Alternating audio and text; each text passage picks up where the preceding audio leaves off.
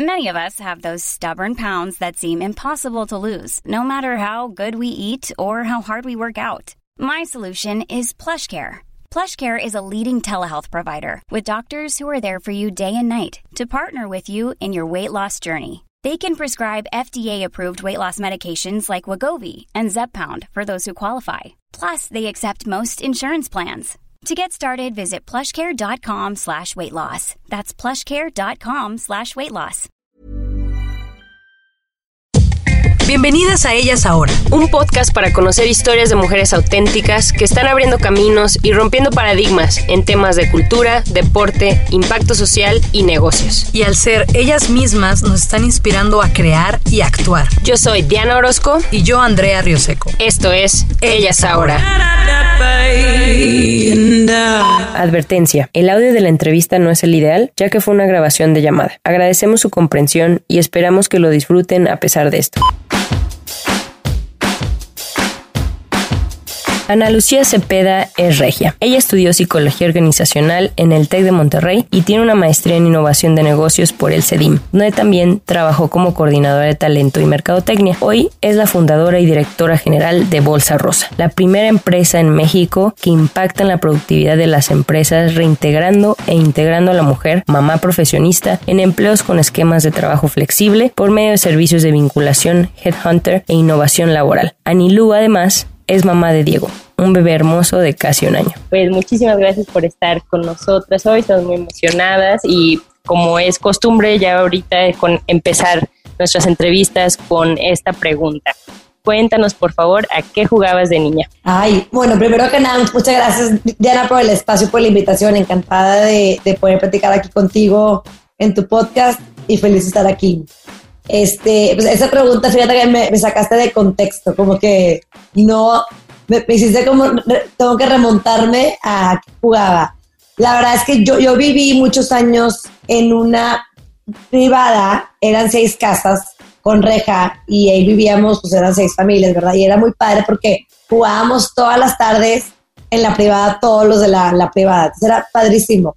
Jugábamos, no sé, porque yo me acuerdo mucho las tardes era jugar básquet, este, escondidas, todo lo que se pudiera hacer dentro de la privada y, éramos yo con puros hombres, porque la, mayoría de mi edad, de los mis vecinos, eran, eran niños. Ah. Unos más grandes que yo, otros más chiquitos que yo, pero no había niñas.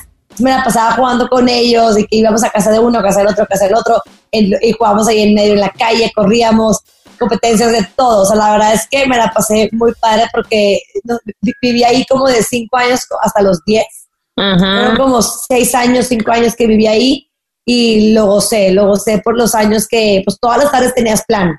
Ya era como que bien padre, sí. Ay, qué padre.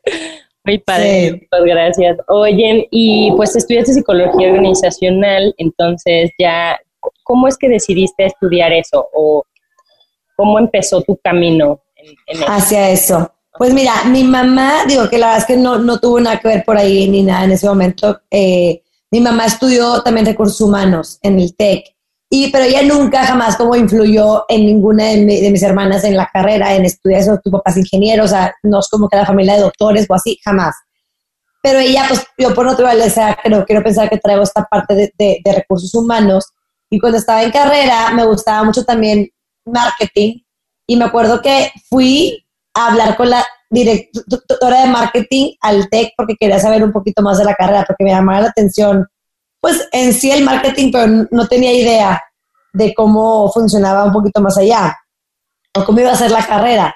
Vi el plan de estudios y me acuerdo que no me fascinó y me acuerdo que fui con, la, eh, con esa maestra, o no me si una maestra o la directora de la carrera, debe haber sido la directora, fui con ella, no sé, estaba pues, en el último semestre de, de, de prepa, y fui con ella y platiqué con ella y la verdad es que no me convenció y no me ganchó y no me identifiqué con, la, con, esa, con ese plan de estudios y con ese área laboral y demás. Total, yo ya traía la parte de psicología, la parte de educación, como que ya me gustaba. Ya había visto que si la UDEM, que sin algo de la parte de psicología. Y luego cuando vi, pero como que yo tenía ganas más de irme al TEC, pero y cuando vi la carrera de psicología organizacional, ya, ya después de que dije, Merca no me acaba de, convencer, vi el plan de estudios de psicología organizacional y me encantó. porque tenía, sí, porque tenía la parte como de psicología y la parte empresarial. porque yo no me veía como psicóloga dando las terapias todo el día, o sea, no me veía en ese estilo de trabajo porque mi trabajo a mí me gusta que fue algo más, más, dinámico, porque yo soy muy, o sea, muy inquieta. Total, vi ese plan de estudios y dije, ok, o sea, como que tiene estos dos mundos que yo quiero, la parte de laboral y la parte de psicología, y aquí es donde puedo explorar. Y me gusta el campo porque el campo al final del día tiene que ver con la parte de ayudar a las personas, pero a través de una empresa, y puedes impactar a más gente y puedes tener como que toda esta parte. Y mi mamá era acá, pues yo en ese trabajo y era como que, ah, mira, pues es lo mismo, pero no fue por ahí, o sea, sí, curioso, pero hacía que había ahí. Ah, muy bien. Viendo plan de estudios y demás. Tiene sentido. Pues qué padre que, que, hubo esa opción, ¿no? Oye, sí. y mm, bueno, cuéntanos por favor, para los que no conocen Bolsa Rosa, tú eres la fundadora y la directora, cuéntanos por favor qué es y cómo surgió la idea. Porque sé que antes habías creado algo similar, ¿no? Como Vida Mujer, una, organización. Entonces, eh, si nos puedes un poquito contar de cómo surgió eh, Bolsa Rosa. Sí, claro que sí. Pues mira, Bolsa Rosa lo que hacemos es eh, integrar o, reintegrar a la mujer a la fuerza laboral en empleos con esquemas de trabajo flexibles. Eh, esto lo hacemos a través de un servicio de, la Bolsa de Trabajo en línea, donde tenemos actualmente más de 95 mil candidatas registradas que están buscando un empleo que tenga que ver, que tenga flexibilidad y les conectamos por ese medio. Otro, otra parte es toda la parte de Headhunter virtual, donde también hacemos el tema de vinculación de mujeres a empleos flexibles, pero ya es un servicio más personalizado para la empresa. Y por otro lado, trabajamos para implementar la flexibilidad laboral en las empresas como política de trabajo y, estrategia de, negocio. Aquí es un plan y un proyecto para cambiar toda una cultura de trabajo que sea de acuerdo al negocio, a la organización, a las necesidades y que pues, se pueda llegar a permear con todos. ¿Y cómo empezó esto? Pues la verdad es que desde que yo estudiaba, desde que yo estudiaba traía la inquietud de que quiero emprender. O sea, yo, yo no me veía en la parte trabajando para una empresa toda mi vida y traía esta espinita de que quiero emprender, quiero emprender, pero no tengo idea qué voy a emprender. Cuando, después de que estuve trabajando en prácticas y luego me, me, me gradué, en mi primer trabajo ya de graduada, igual no me acababa de convencer la vida laboral total así en una empresa y, y aparte que yo siempre, o sea, como que tenía esta parte de esta inquietud del horario laboral, ¿por qué no me dejan ser un poco más libre que mi horario si ya acabe? ¿Por qué no me puedo ir? o llegué más tarde, ¿por qué no? Porque no? Porque se acaba el mundo si llegué más tarde, porque me llama la atención cuando ayer me quedé más tarde. O sea, para mí siempre era como un conflicto esta parte de horarios y de control. Y sobre todo también de que te segmentaran en una cajita de que ese es tu puesto y hasta aquí puedes llegar. Y aparte, tenía la otra parte en mi casa donde mi mamá toda la vida ha trabajado, pero de manera flexible. Desde que nací yo, somos, somos tres mujeres, yo soy la del medio, la segunda. Desde que mm. nací yo la segunda, ella negoció su esquema medio tiempo y toda la vida para mí fue un ejemplo así, como que, pues se puede trabajar medio tiempo, se puede trabajar con flexibilidad, porque yo no estoy encontrando esto y el día que sea mamá yo no voy a dejar de trabajar, porque pues, todas las mamás que yo veía y así pues dejaban de trabajar. Y para mí era como, ¿por qué si ya tengo carrera? ¿Por qué lo voy a dejar? ¿Por qué lo dejan? Y porque la empresa lo permite. Y ahí fue cuando empecé como a conectar esto y dije, a ver, aquí exploro una, una necesidad, estoy viendo que me está gustando, este, como que me está, ah, me está interesando este camino, porque es algo que yo personalmente lo estoy buscando y no es posible que no sea algo normal y que y, el mercado, la, la tendencia en el mundo va hacia allá. Claro. Y así fue como empecé a investigar todo este tema y llegué a esto. Ah, wow. Oye, ¿y Vida Mujer eh, empezó siendo igual, parecido? Es que es lo mismo, sí, o sea, exactamente. O sea, ah. empezó, con el nombre de Vida Mujer y luego ya evolucionó a Bolsa Rosa, pero realmente empecé y yo, era como la headhunter de este segmento de mujeres tal cual. O sea, fue como año y medio de, llegarlo a probar con Vida Mujer y luego ya evolucionó a Bolsa Rosa. Ah, wow. Oye, pues, lo mismo todo, lo que dices me, encanta y pues estoy segura que muchas personas se conectan con eso que estás diciendo de que ¿por qué? ¿Por qué? Y tú en lo personal ahorita eh, acabas de, ser mamá, ¿no? Tienes un, bebé de, un año, ¿verdad? sí. mamá primera. Sí, sí, sí. Y ya ahorita estás, yo creo que viviendo todo lo que, lo que observabas desde antes, ¿no? Y gracias a que creaste Bolsa Rosa, eh, ¿cuánto tiempo lleva Bolsa Rosa existiendo? Cinco años. Cinco años. Cinco años ya, ya para seis. Y bueno, para todos se nos hacen obvios, ¿no? Los, los beneficios de los trabajos flexibles, pero ¿nos puedes decir para ti cuáles son los principales beneficios que especialmente para, pues sí, para las mamás, para el, para el público, pero en tus palabras. Sí, pues de, de entrada eh, la flexibilidad te permite atraer a mejores candidatos a tu empresa, porque puedes tener como, o sea, es una manera de tener a gente muy capacitada, altamente calificada, que pueda trabajar para ti en tu negocio y que sea por objetivos. Porque muchas veces, sobre todo en el tema de mujeres, en mi equipo tengo mujeres, mamás que, son extraordinarias con mega currículums y que ya no estaban trabajando por la falta de, compatibilidad y la falta de balance y demás, y por los horarios tan rígidos, que buscaban una opción flexible. Y al encontrarse aquí con nosotros, pues entraron y son felices y captamos un mega talento que no, no hubiera sido posible si no hubiéramos tenido este tipo de esquemas. Y eso es lo que llegamos a permear con los demás clientes, la capacidad de que podemos llevar a tu empresa un talento mucho más calificado, lo que te puedes imaginar, que te va a rendir resultados, que te va a trabajar por objetivos. Porque con la flexibilidad para que te funcione bien, tienes que orientar todo a trabajar por objetivos, lo cual eso también ayuda porque ya de entrada el, el puesto sabes cómo lo vas a medir, la persona sabe qué esperas de ella, se trabaja por objetivos, no hay, eliminas los tiempos muertos, toda esta parte y obviamente aumenta la productividad. Es más por productividad que por la hora sentada en la silla. Entonces, esos son como para mí los principales, o sea, la parte de poder atraer a las mejores personas, la parte de la alta productividad y obviamente también reducir costos en espacios de oficina porque pues no necesitas, si no vamos a tener gente trabajando ahí sentada ocho horas todos los días a tanta gente, puedes tener espacios más chicos o estar en un cowork o algo que te haga que hagas que puedas disminuir mucho tu gasto, tu costo fijo. Claro. Oye, y pues todo lo que dices obviamente está avalado por estudios de Harvard, estudios sí, aparte, sí. sí, mil organizaciones y todo. Pero, y, de, empresas de RH también, de Mercer, de Deloitte y demás. Todo esto, sí. Y Pero cuando tú vas a, a, hacer tu pitch o a vender tus servicios, ¿cuáles son las principales excusas que has escuchado de las empresas o de de negocios, que cuando les dices todo esto y que dicen, ah, bueno, suena padrísimo, pero mm, ¿cómo le hago para esto? O yo no creo en esto, o, ¿sabes? O sea, en la vida diaria, ¿cuál es como lo más retador, lo no tan bonito que tú has visto? Ya, mira, pues lo más retador, o sea, antes cuando empecé era mucho, mucho peor que, que ahorita. Ahorita como que hay más apertura, yo creo que ya está, yo lo veo como, qué oso si dices que no quieres eh, tener flexibilidad o si no quieres cambiar, ¿verdad? Pero al principio era, al principio era así como, pues, o sea, pues no, o sea, pues no, así, así, o sea, la típica excusa es, así funciona, ¿para qué le movemos? Así vendemos lo que vendemos, estamos en bolsa, lo que tú quieras, ¿para qué le movemos? Este, sí, o sea, como que, ¿por qué me vas a, sacar de mi jugada así, así está bien? No, o no, a la gente no me la alborotes, si se va a su casa se va a dormir, claro que no va a trabajar, ¿cómo va a saber que está trabajando? ¿Cómo lo voy a medir? Van a creer que son vacaciones, lo típico. es, y es por la ignorancia, porque hemos hecho también estudios internos con así con empresas y demás, y el tema principal por lo cual no lo implementaron, no se atreven, es por la ignorancia, tal cual.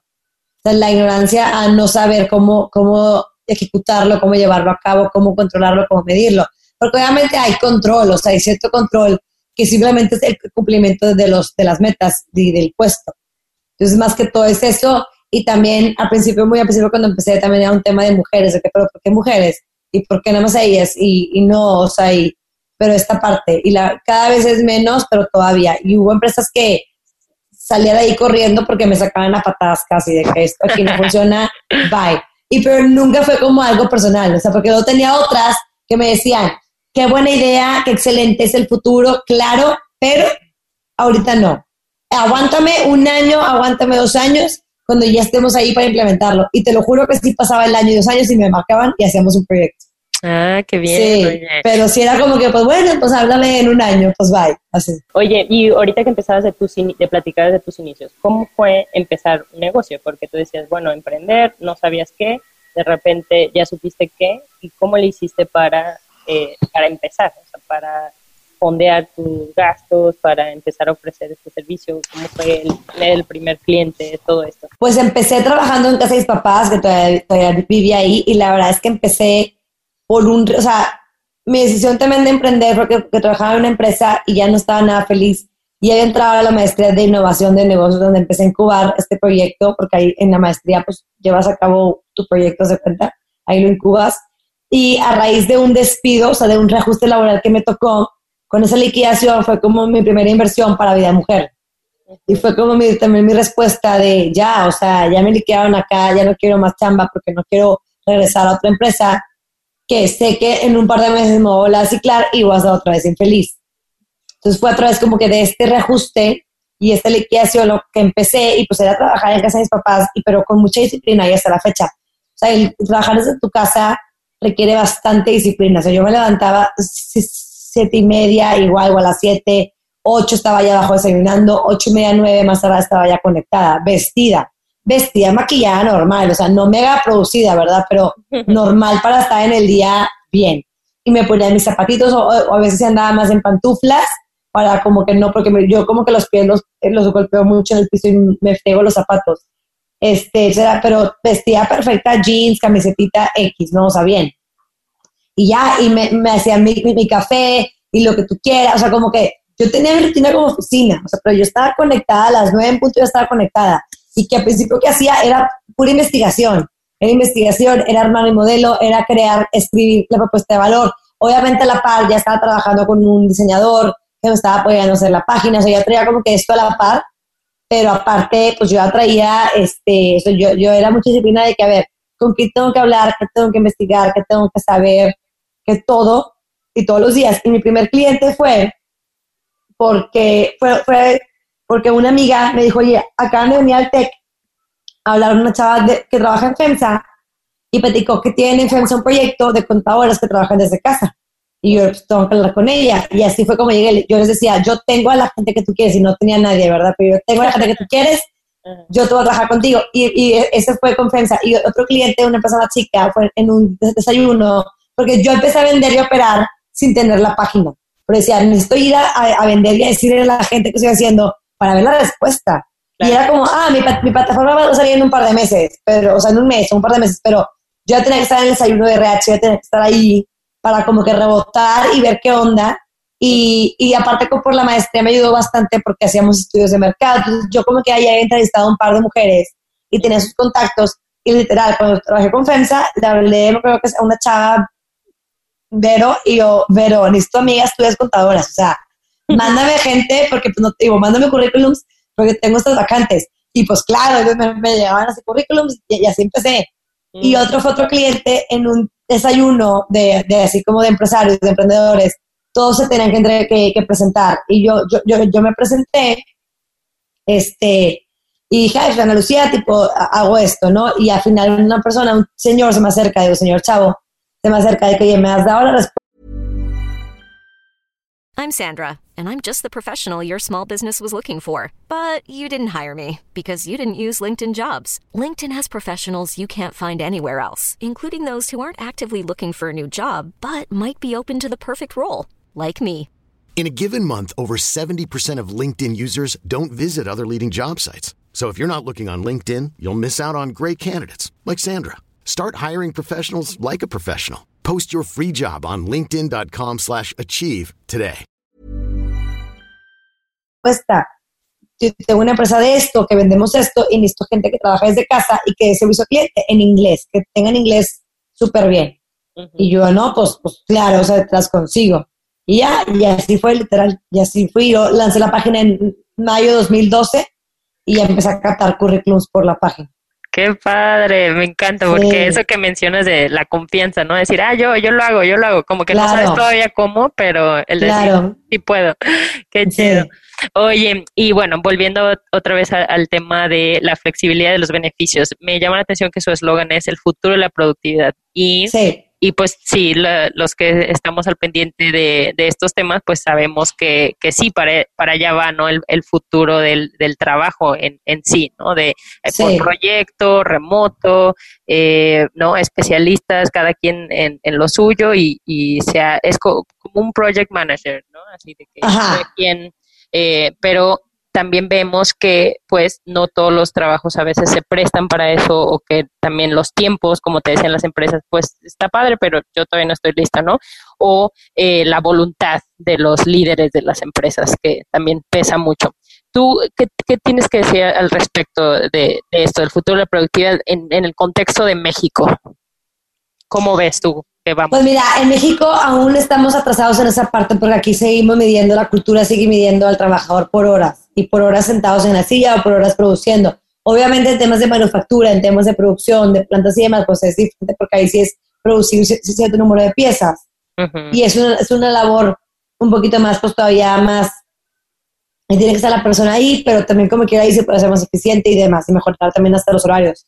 Pero en toda la parte esta de la gente donde depende de tecnología para trabajar, es necesario que esté la persona sentada en una silla de 8 a 6 para que cumpla. Y todavía hay jefes que dicen, a mí no me importa con que estés ahí, sentado, para mí eso sirve. Pues es una estupidez, porque la persona no es nada productiva, está gastando eh, costos indirectos de la empresa y obviamente no es feliz porque pues está ahí perdiendo el tiempo, que sabe que lo puede aprovechar mejor. Entonces es, es como un ciclo vicioso en donde no, no, no, yo como jefe no quiero la chamba adicional de medirte por objetivos porque eso ya implica ponerme a escribir contigo qué tienes que hacer. Y eso pasa en muchas empresas, que ni siquiera está escrito el objetivo de las personas, o el puesto, o qué espero de ti, o cuando es mucho como en el día al día lo que se presente, eso hago. Pero eso es demasiado improductivo. Entonces, y en México todavía seguimos con esa parte de, de somos el país que más horas trabaja al año y menos productividad llega a tener de acuerdo a la OCDE. Alemania es el que menos trabaja y más productivo es. Pues claro, y el nivel de productividad también va con el nivel de educación del país. También ahí va de, la mano. Entre más educación haya, los mejores trabajos, mejor productividad. La gente trabaja por resultados. Sí. Y, luego educación es igual. Perdón, y luego también los salarios bajos, súmale, los salarios ah, bajos. Salarios bajos y, súmale un ambiente laboral eh, con miedo, o sea, con esta parte de miedo, laborales débiles, el, o sea, toda esta parte también el pensar de que X, alguien más lo va a hacer por menos y más tiempo, menos y más tiempo, pues no, o sea, entonces es un tema de abaratar tanto el costo del trabajo y demás, pero que es improductivo para la empresa, es una estupidez al final del día, o sea, no es, no es rentable a largo plazo. Uno, porque vas a tener alta rotación, nunca vas a poder tener capacitar a nadie, nunca vas a poder tú como jefe llegar a, delegar o tú como cliente, digo, empresario, dueño de negocio a delegar para que realmente el negocio prospere. O sea, es un ciclo vicioso que si seguimos atrapados hay muchas empresas por, por la ignorancia. Para, la verdad es que es mucho la ignorancia porque el, el miedo de no saber cómo implementarlo. Que de hecho vamos a sacar un servicio de experto flexible para certificar a gente que sea experto flexible con nuestra metodología para que haya más know-how en el mercado y ah, se dice? minimizar la ignorancia, se cuenta. Claro, porque una cosa es la ignorancia. Sí, porque una cosa es que, que quieran, eh, o sea, una cosa es que es decir, sí, soy, tengo ignorancia sobre este tema y no sé, pero la otra es que haya una voluntad de querer, ¿no? Ya no ser ignorante sobre eso. Entonces, sí, como quitar las barreras para eso, ¿no? Entonces, me es muy interesante. Oye, a ver, entonces tú mencionabas que un servicio, bueno, tienen varios servicios. Entonces, si tú eres una mujer eh, que quieres un trabajo flexible, vas, te inscribes, creas tu perfil y ya eres parte de la base de datos, ¿no? Y empiezas a aplicar al... al aplicar vacantes. Ajá. Y por otro lado, ustedes van con empresas y las ayudan a que hagan eh, este esquema de trabajo flexible. Sí. Ah, pero también esquemas de trabajo flexible, pero eso es en general, o sea, con sus empleados, no nada más con mujeres, ¿no? Sí, hace cuenta que está la parte donde la mujer se da de alta, se escribe, se publica, se postula las vacantes. Las vacantes son postuladas de dos maneras. O la empresa se, se, se mete a la página y postula su vacante ellos mismos, o la empresa nos pide a nosotros, oye, ¿me puedes buscar contadoras? Puedes buscar diseñadoras? Ya lo hacemos por él, pero todo a final del día llega a la página. Claro. Oye, y, lo otro son proyectos con empresas que es para hombres y mujeres, exactamente. Esa, ah, muy bien, perfecto. Oye, ¿y eh, ¿qué, ¿qué, le dices tú a las, porque ayer platicábamos eh, con unas amigas que justo a la edad en que empiezas a tener hijos es cuando ya eres más o menos experta en un tema, ya tienes unos, no sé, mínimo ocho años trabajando de algo, ¿no? Y es cuando también vemos que no hay muchas mujeres en altos puestos directivos, por, por lo que tú decías de que, ah, se salió de trabajar porque pues también quería ser mamá de tiempo completo, que no tiene nada de malo, pero luego dices, bueno, ya crecen mis hijos y quiero regresar al mercado laboral y ah, pues ya, eh, no sé, estoy más grande, ya no me quieren contratar, este, o ya no estoy tan actualizada, todo este tema. ¿Qué, ¿Qué le dirías tú a alguien así, que tiene, no sé, 50 años? Este, bueno, sí, y de, todo depende de cuánto trabajar, pero mira, yo, yo, siento que la persona que sea, aunque ya esté sin trabajar X tiempo, para mí es más, en la, está el poder está en, la creencia, en la creencia que tengas en ti misma, en creencia individual, porque al final del día puedo tener demasiada capacidad, demasiada expertise, estar trabajando, tener un puesto bueno, pero no, no creérmela y no, y no poder aspirar a más. O puedo estar afuera del mercado laboral, pero con unas pilas y unas ganas y una determinación y una meta de que quiero hacer esto y lo voy a lograr. Entonces, está desde la parte interior, porque te podemos dar todas las facilidades, te podemos dar 40 mil opciones de trabajos, pero si tú no crees en ti, no vas a conseguir ningún trabajo. Entonces es mucho más como creer en ti, en tu posibilidad y también identificar qué quieres, por qué trabajas, cuál es tu propósito de trabajar, para pasar el tiempo, porque necesitas el dinero, porque, por qué, en qué quieres trabajar, o sea, también de hacer tu búsqueda orientada, porque también esta es la, es la ley de, de, atracción. O sea, cuando tú quieres una meta, la decretas y vas a lograrla. Entonces, es igual para buscar un trabajo y para regresar a trabajar. O sea, ¿qué, ¿por qué quieres trabajar y creer en ti principalmente para que lo puedas lograr? Ya, sin importar la edad, sin importar. Sin importar la edad, porque puede ser alguien, ajá, o sea, no pasa nada, porque al final del día eso no, o sea, no, no importa, o sea, es más que todo el, claro que obviamente ayuda a que, oye, bueno, a ver, actualices y toda esta parte, pero al final del día, o sea, está, es más en tu creencia personal y de, determinación para que funcione bien. Claro. Oye, y cuéntanos más o menos, el, bueno, mencionaste una base muy grande, pero si tienes por ahí historias que, que te encanten, que dices, ah, estas historias hacen que todo vale la pena, ¿no? Eh, algunas historias como casos padres. Ay, pues mira, sí, la verdad tenemos bastantes, pero es que sí, hay bastantes. Yo me acuerdo mucho de una que que claro, o sea, que ella quería, quería estaba el trabajo, su esposo de hecho había dejado de trabajar, digo, más bien su esposo lo, lo litiaron, lo corrieron, y ella dijo, pues tengo que trabajar, o sea, me tengo que poner las pilas, y era buenísima, ingeniera, trabajó en una empresa muy grande, o sea, muy buena, ganaba muy buen sueldo, pero dejado de trabajar porque ella me, me platicaba también su historia así horrible de que yo cuando trabajaba en esa empresa enorme, pues a mis hijos los veía, o sea, a veces ni los veía despiertos porque me iba, estaban dormidos y llegaba, estaban dormidos. Entonces era como que, pues, que decía, era horrible. Con mi primera hija le pasó con su primera hija. Ya con el segundo dijo, no, no puedo repetir la misma historia, o sea, no puedo volver a tener otro año con el primer bebé y que, que en muchos días ni siquiera lo pueda ver, o esté con él media hora, o sea, era como, o sea, a mí eso me hace demasiado cruel y se me hace muy, o sea, desgastante, como, pues, ¿cómo llegas a trabajo motivada si traes acá una bronca de que ya me dijo ayer no lo vi? Y Ander tampoco, o estuve con él una nada, o lo cuida alguien más, o así.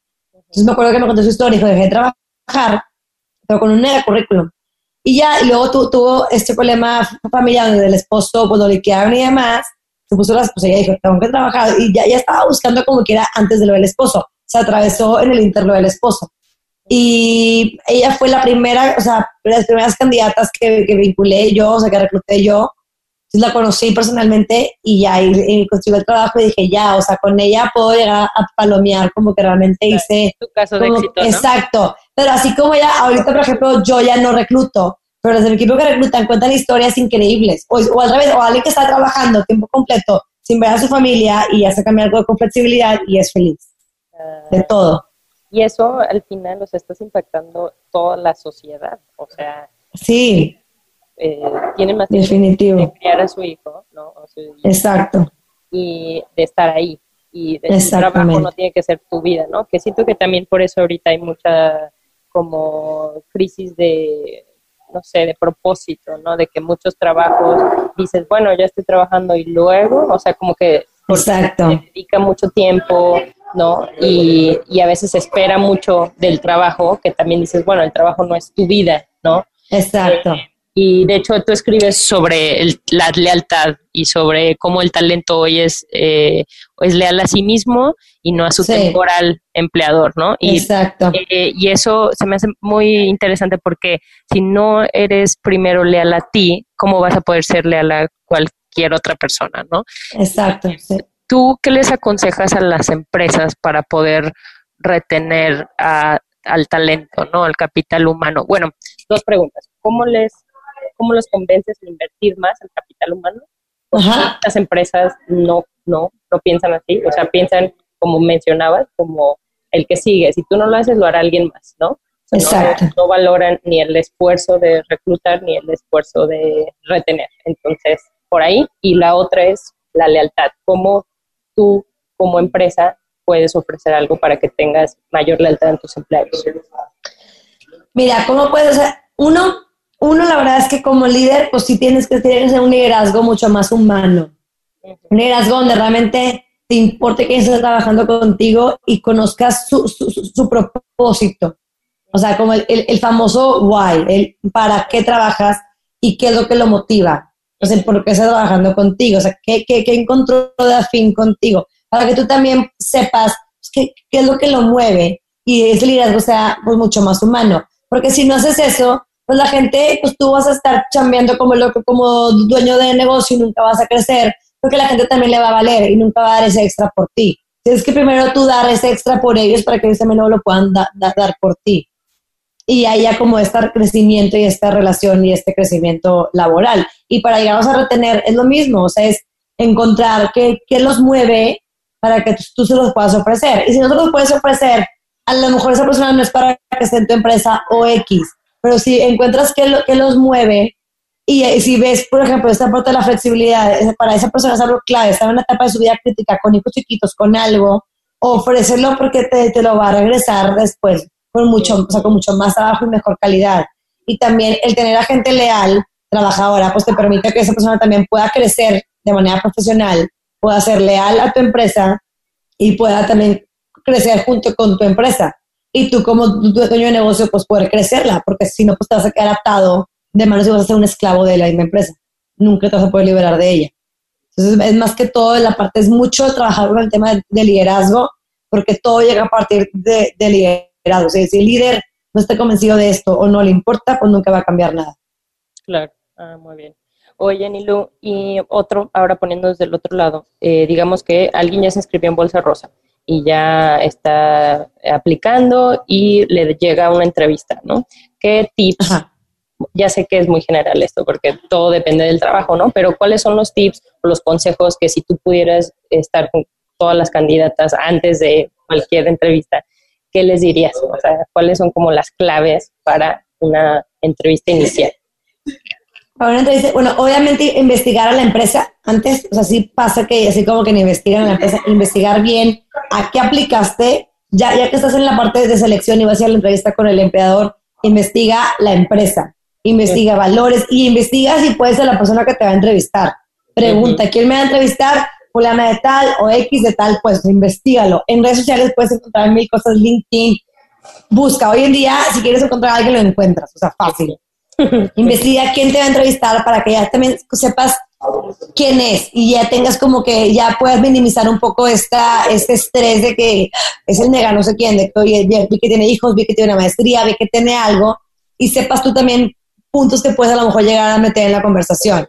investigar también a la empresa y también tú saber tú qué vas a ofrecer, o sea, porque siempre te preguntan como que, bueno, o también tú puedes decir, escógeme a mí porque yo tengo esta capacidad, tengo esta competencia, tu empresa va, para, va a abrir en Colombia X, yo tengo conocimientos en Colombia, o yo tengo, o sea, tú llegar a proponer también, tú aprenderte a vender a ti misma. Eso es bien importante, nadie te va a vender, tienes que aprender a vender a ti, misma. Entonces, véndete tú primero, véndete bien y te tienes que también llegar a creer y créetela para que pues, te puedas vender, pero obviamente con armas de que sabes qué empresa es, sabes usar las palabras adecuadas para decir con los valores de la empresa o con la misión de la empresa, o sea, yo veo esto y puedo aportar esto y pues investigar a la persona que te va a entrevistar para que puedas minimizar esta angustia de que quién es.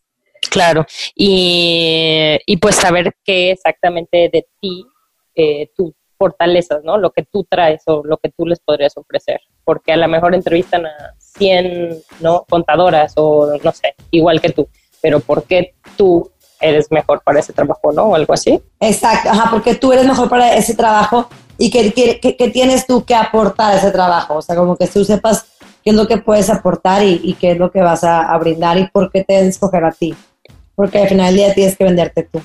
Exacto, muy bien. Oye, Nilum, ¿y qué podemos esperar de Bolsa Rosa en el futuro? Eh, bueno, ahorita este año traemos el plan de, si Dios quiere, abrir en Perú y en Colombia. Vamos a ya estar por allá y, vamos a lanzar esta certificación de experto flexible para, para, certificar a gente que se haga experto en el tema de flexibilidad laboral y que lo puedan ejecutar en sus empresas. Y te vamos a sacar un, un, curso en línea padrísimo de mujer flexible, de todo el tema de empoderamiento de la mujer. Eso es el, plan de este año. Padrísimo. y pues seguir creciendo, sí. Pero muchas gracias, Diana, nombre. Sí, soy súper por el espacio. ¿Algún último mensaje, Nilu, de lo que hasta ahorita hayas aprendido o algo que te gustaría comunicar a cualquier mujer, a cualquier persona?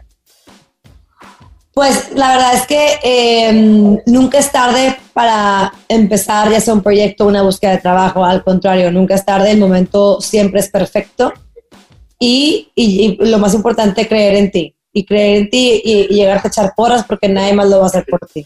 Primero eres tú contigo y luego ya puedes dar a los demás. Ah, buenísimo. Muy bien, pues muchísimas gracias, Ana. No, hombre, a ti, Diana, encantada. Muchas gracias.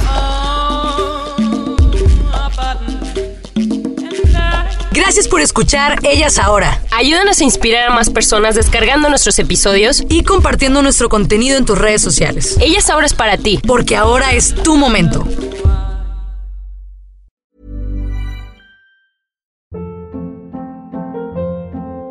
Hold up. What was that? Boring. No flavor. That was as bad as those leftovers you ate all week. Kiki Palmer here, and it's time to say hello to something fresh and guilt-free. Hello Fresh. Jazz up dinner with pecan-crusted chicken or garlic butter shrimp scampi. Now that's music to my mouth. Hello Fresh. Let's get this dinner party started. Discover all the delicious possibilities at hellofresh.com.